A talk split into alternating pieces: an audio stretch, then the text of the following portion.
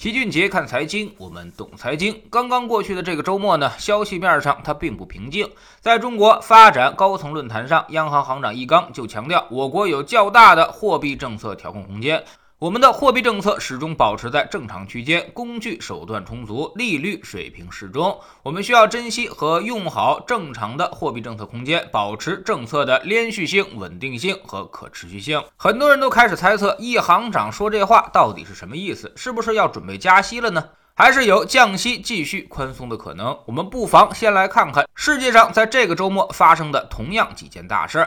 第一呢，就是俄罗斯、巴西、土耳其三国央行宣布加息。媒体为了博眼球，冠以“三大央行同时加息”的标题。但其实这三个国家还真算不上三大央行，也就是巴西稍微有点影响力，俄罗斯和土耳其长期游离在全球化体系之外，而且时不时的就货币崩溃一下，所以他们的货币政策基本上参考意义不大。也不会影响主要的全球化国家。显然，我们也不可能跟着他们行动。这几家央行也从来都没有当好过榜样。第二呢，就是日本和英国央行继续维持在极低的利率水平，日本是负的零点一，而英国是正的百分之零点一，而且都继续他们的债券购买计划，也就是说继续放水。相比于上面那三家央行，显然日本和英国的参考意义更大一些。第三呢，就是全世界都在看美国，美联储最近也表示按兵不动。动，但是注意了，在这里，美联储提出了一个重要信号：补充杠杆率 （SLR） 的减免措施将于三月三十一号到期，此后呢不再延续了。对此，很多人都没有看懂，不知道什么叫做补充杠杆率的减免措施。其实呢，就类似于用银行们已有的钱比上他们已经借出去的钱，给定一个标准，规定在百分之三以上。那么，如果你的分子，也就是股票不能够上涨，或者是留存收益不能增加，那么你就只能够减少你的分母，要么呢减少借贷，要么出售你持有的债券。所以，我们看到上周美债出现了收益率飙升的情况，就是因为这个事情。之前由于疫情，这个要求就不再提了，但是三月三十一号之后，重新把这个要求。求拿到台面上，那么各家银行就得积极做准备了，从而实现达标。那么有人问了。这么看，美债是不是还得继续飙升呢？其实也未必，因为从目前的统计来看，美国各家银行大部分都已经符合了这个要求，所以基本上也就只剩下心理的影响了。那么说这么多什么意思呢？到底跟我们的货币政策方向有什么关系？从全世界的货币政策变动方向来看，现在已经是最为宽松的时候，未来全球货币政策变动的方向一定是持续收紧，最先挺不住的肯定是新兴市场国家，而发达国家也会紧随其以后，美日。欧加不加息，全部都取决于美联储的动向。就目前来看，美联储加息的可能性并不大，毕竟他买了那么多的美债，这时候加息会极大的加重他的财政负担。他的他的宽松退出路径也有很多层，第一就是现在这样提出各种的监管要求，让银行们自发的收口；第二呢，就是停止 QE。逐渐退出国债购买计划，国债到期，央行就不再继续买了，那么这个钱也就自然的流回来了。第三步才是加息，提高整个社会的融资成本。所以发达国家的加息估计也得一到两年之后才会发生，现在还远没有到这个时候。对于我们来说，现在基本上就是四个字：静观其变，以不变应万变。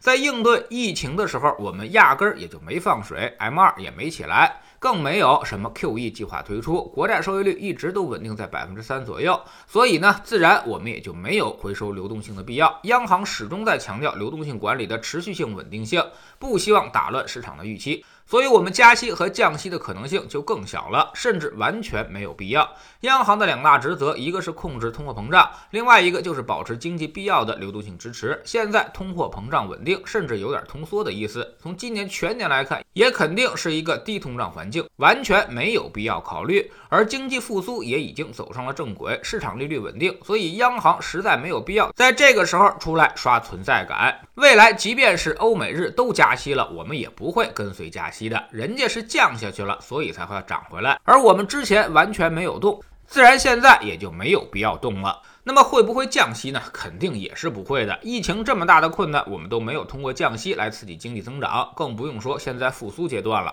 所以综合来看，央行说我有较大的货币政策调整空间，主要呢就是进行预期管理，让大家既不要亢奋，更不要悲观。我们有自己的节奏，上下也都有较大的空间。现在没有必要跟着任何人走。未来的利率市场将基本稳定。对于市场而言，货币政策现在是一个中性因素，它不会收紧，也不可能像去年那么放松了。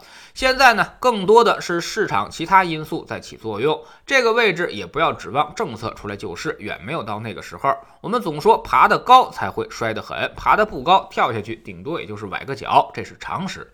所以这时候就不要太悲观了。等市场稳定了，我们甚至可以积极一点。如今跌下去的空间，其实呢都是未来超额的收益。今年的行情肯定会有大起大落，估计得折腾一整年。务必要通过组合来降低我们的波动性，才能够扛过这段市场的动荡期。否则你很难过得了心理这一关。在知识星球清洁的粉丝群里面，我们每个交易日都有投资的课程。周一呢，我们看行业，了解不同行业不同的估值方法；周二呢，看宏观，从周期上来把握大的方向；周三讲基金，把低风险高收益的产品告诉大家，并手把手的教你怎么用。周四学方法，一些买入和卖出的小技巧，让你不再犯一些低级的错误，减少重大损失。周五复盘一周的走势，追踪组合的表现，给出市场重要的估值数据。我们总说投资没风险，没文化才有风险。学点投资的真本事，从下载知识星球找齐俊杰的粉丝群开始。我们不但会给你永续赚钱的方案，还会告诉你这个方案到底是怎么来的，为什么它能够永续赚钱。让你彻彻底底的掌握捕鱼技巧。新进来的朋友可以先看《星球置顶三》，我们之前讲过的重要内容和几个低风险但收益很高的资产配置方案都在这里面。在知识星球老七的读书圈里，我们正在讲新稻盛和夫一生的嘱托。昨天我们说到了人品关乎于命运，我们必须要时刻怀有一颗利他之心。任何伟大的事业都是从帮助他人解决问题开始的。越是自私自利的人，道路就越会坎坷。所以，如果你现在生活过得很不顺心，那么就有必要去反思，是不是自己过于自私了。下载知识星球，找老齐的读书圈，每天十分钟语音，一年为您带来五十本财经类书籍的精读和精讲。现在加入，之前讲过的一百九十多本书，全都可以在星球读书圈的置顶二找到快速链接，方便您收听收看。读书圈学习读万卷书，粉丝群实践行万里路，各自独立运营也单独付费，千万不要走错了。苹果用户请到老齐的读书圈同名公众号里面扫描二维码加入，三天之内不满意可以在星球 PP 的右上角自己全额退款，欢迎过来体验一下。